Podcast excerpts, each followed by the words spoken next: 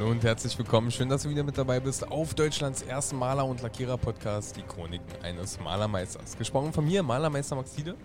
Und heute behandeln wir ein Thema, was ich eigentlich schon in einem YouTube-Video behandelt habe. Da geht es allerdings um die reinen Fakten. Was ist organisch, was ist anorganisch? Ja, wie erkennst du den Unterschied? Und wenn du zum Beispiel der Typ dafür bist, äh, dir reine Fakten einfach aufzusaugen und dann in der Prüfung wiederzugeben und äh, die das vielleicht auch noch zu behalten für die nächsten Jahrzehnte, ja, dann ähm, will ich dir dieses YouTube-Video auf jeden Fall wärmstens ans Herz legen und empfehlen. Ansonsten ähm, hast du hier noch diese Alternative. Und zwar geht es in dieser Podcast-Folge um eine Geschichte. Und zwar um eine Geschichte, die ich dir erzählen möchte, woran du in der Natur zum Beispiel festmachen kannst, was ist organisch, was ist anorganisch. Ich will dir ein paar Beispiele geben aus der Praxis und ja, möchte dich einfach mit auf den Weg nehmen, mal zu lauschen, mal äh, dir das alles selber vorzustellen, dir ein Bild im Kopf zu malen. Und ich werde dieses, diese, diese Podcast-Folge auch in zwei Teile unterteilen, damit du es einfacher hast, äh, die Dinge zu unterscheiden. Ich werde die einmal in den ersten Teil aufteilen, äh, wo ich dir alle Beispiele für, Anno, äh, für, für organische Stoffe ähm, nenne. Und ähm, du wirst dann auch mitbekommen, wann der zweite Teil anfängt. Ich werde dich darauf äh, auch nochmal hinweisen. Jetzt beginnt der zweite Teil mit den anorganischen Stoffen und den Beispielen dazu und äh, werde dir da, werde dich da in der Geschichte nochmal durchführen und ähm, dir mal ein paar Beispiele nennen. Und vielleicht schaffst du es auch, oder vielleicht schaffe ich es auch, dass du es emotional ähm, auch vertiefst und äh, da, dabei Emotionen bekommst dass du jetzt nicht weinst oder so, sondern dass du es einfach für dich emotional festigen kannst, was ist organisch, was ist anorganisch, wie ähm, fest sich das zum Beispiel an. Das kann man sich auch ganz gut vorstellen, weil die meisten Stoffe haben wir in der Kindheit alleine schon äh, sehr oft berührt in der Natur. Und ja, deswegen möchte ich dich mit auf diese Reise nehmen. Lass dich gern drauf ein, lass dich ein bisschen fallen. Vielleicht jetzt nicht unbedingt äh, beim Autofahren die Augen schließen oder so, sondern äh, vielleicht einfach dir trotzdem mal so ein bisschen ein Bild davon machen, was ich hier so erzähle und dass du dann auch einen Bezug dazu hast, was ist organisch, was ist anorganisch, dass du auch hier einen großen Mehrwert rausholst aus diesem ähm, aus dieser Podcast-Folge. Und deswegen lass uns gleich mal anfangen. Die Geschichte heißt Über Stock und Stein. und ähm, wir beginnen mit Teil 1, dem organischen Teil. Alles, was jetzt folgt, ist ein Beispiel dafür, was alles organische Stoffe sind und ich hoffe, dass du es dir so auch am besten merken kannst. Noch dazu sei gesagt, ich werde die ähm, Geschichte so erzählen, als ob du alleine unterwegs wärst. Wenn du einen Partner hast und du wärst gerne an der Geschichte zu zweit unterwegs oder weiß ich nicht, in einer ganzen Gruppe, in einer Familie oder so, dann stellst du dir gerne so vor. Ansonsten, ähm, ja, ich werde das jetzt so erzählen, als ob du alleine unterwegs wärst und los geht's. Du hast dich entschlossen, Urlaub in den Bergen zu machen. Du warst vielleicht noch nie da und somit möchtest du es unbedingt mal sehen. Du möchtest ein großes Tal sehen, du möchtest einen Wald durchlaufen, durchwandern und du möchtest unbedingt mal einen Berg erklimmen. Vielleicht nicht bis ganz nach oben, kommt ja darauf an, wie groß der Berg ist und wie viel Power du hast ja, und wie viel Zeit.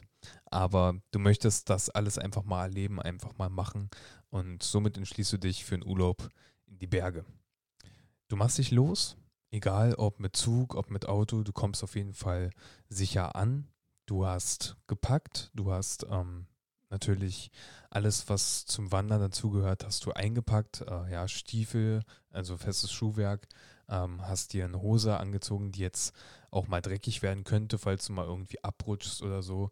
Ähm, dass das alles gar nicht mal so schlimm ist. Du hast dir trotzdem etwas Wärmeres eingepackt, weil es windig werden könnte auf, auf den Bergen. Und ja, somit kommst du in dein Hotel, vielleicht auch eine Unterkunft, ähm, kommst du an, du checkst ein, du guckst nach draußen und siehst, es ist wunderschönes Wetter, es ist Sonnenschein, ja. Du siehst einen riesen Berg in weiter Ferne, davor ein kleines Wäldchen und davor ein großes Tal.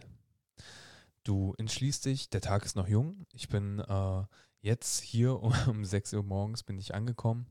Wir haben äh, Sonnenaufgang. Es ist also schönes Wetter vorab zu sehen, weil ähm, wir haben einen klaren Himmel und der Wetterbericht hat auch gesagt, es wird heute nicht regnen. Und somit entschließt du dich, dich anzuziehen und dich aufzumachen. Du guckst noch einmal kurz nach hinten und du siehst ein Fachwerkhaus. Dein Hotel ist ein Fachwerkhaus. Ein Fachwerkhaus ist ein Haus, was von außen ähm, sichtbare Holzbalken hat, also Querbalken. Und, äh, du hast halt diese, diesen Holzfaktor. Ja? Du gehst nach draußen und neben diesem Haus ist ein kleiner Bauernhof und da draußen sind Schweine unterwegs und die grunzen dir zu und du gehst langsam an ihnen vorbei, du guckst sie nochmal kurz an und ja, entschließt dich einfach weiterzugehen.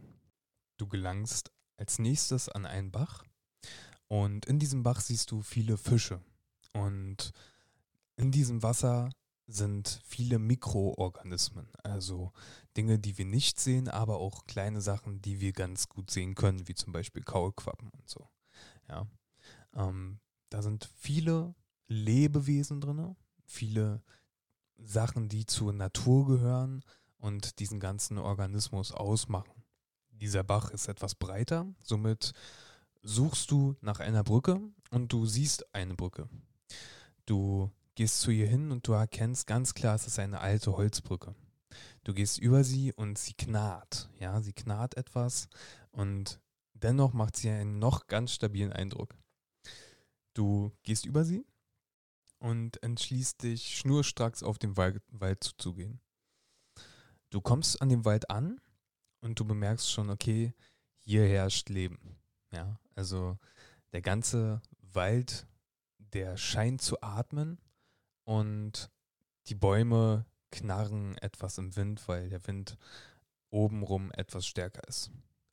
Du trittst durch das Laub und während du da so durchgehst, hältst du ab und zu an, um einen Baum mal anzufassen, einfach mal die Rinde zu spüren und du schließt vielleicht auch kurz deine Augen und fühlst einfach mal diese Atmosphäre in diesem Wald, ja. Dieses Vogelgezwitscher und diese pure Natur. Und du entschließt dich, einfach mal kurz stehen zu bleiben ähm, und dir mal eine Handvoll Erde zu nehmen und dir vorzustellen, in dieser Handvoll Erde sind in etwa so viele Lebewesen wie Menschen auf dieser Erde. Du legst diese Handvoll Erde wieder weg und gehst weiter. Du gehst durch den Wald durch mit äh, ja, Bedacht, ja, dass du nicht in irgendein ähm, ja, gegrabenes Loch fällst oder so. Ja, und du kommst an dem Fuße eines Berges an. Genau diesen Berges, den du gesehen hast von deinem Hotel aus. Du gehst auf ein Schild zu und dieses Schild besteht aus Kunststoff. Es ist ein Kunststoffschild, worauf steht, wo deine nächste Wanderroute langführt, wenn du diesen Berg erklimmen möchtest. Und dieses Kunststoffschild hat einen Mast aus Holz. Du informierst dich also, wo geht dein nächster Weg hin, wenn du auf diesen Berg kommen möchtest und wischst dir noch schnell den Schweiß von der Stirn mit deinem Baumwollhemd. Teil 2. Anorganische Stoffe bzw.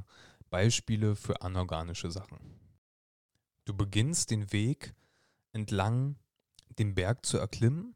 Es ist eine nicht so beliebte Wanderroute, weil sie doch durch diesen Wald durchführt und nicht viele Menschen sich ja, dazu bereit erklären, noch eine Wanderung durch den Wald zu machen, bevor sie auf diesen Berg kommen.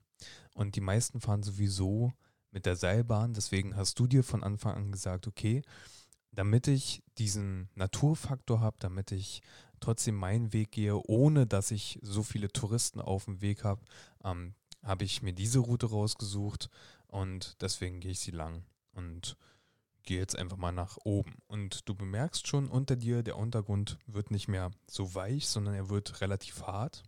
Und du erkennst sofort den Unterschied zwischen schönen, locker flockigen äh, Waldboden und halt Gestein, hartes Gestein.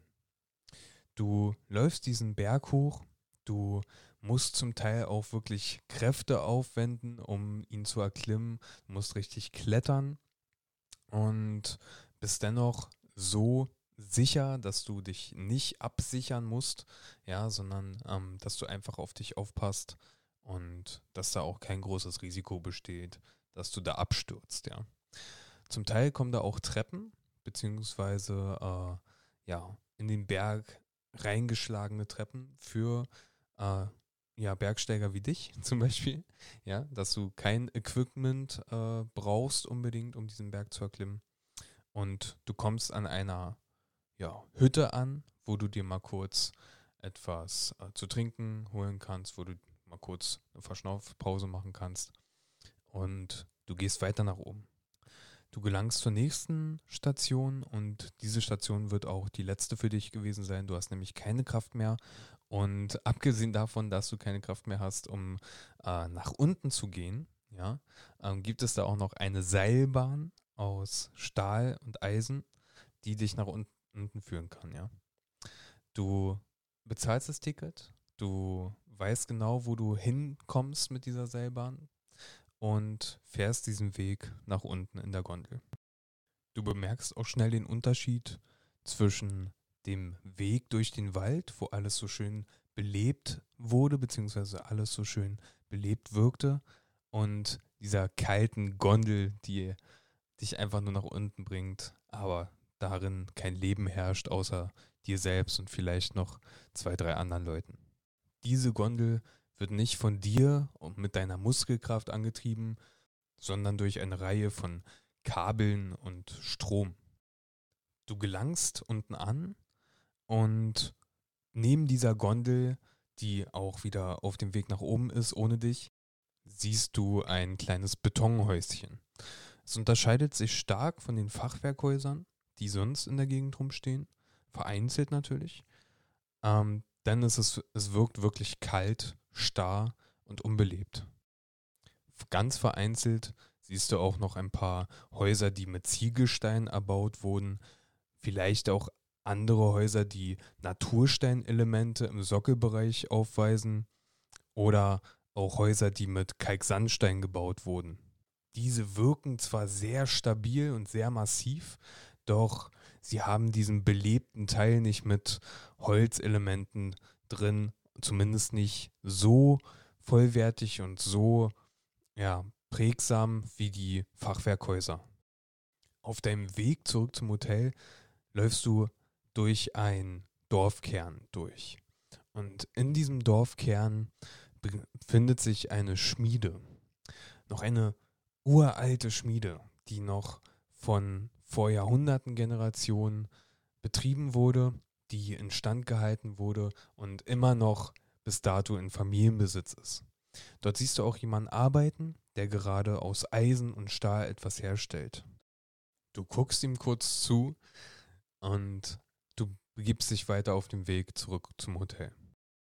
Du bist fast angelangt, da bemerkst du, wie es langsam dunkler und dunkler wird. Du bist mittlerweile den ganzen Tag schon unterwegs gewesen, du bist völlig ausgelaugt und die Sonne beginnt unterzugehen.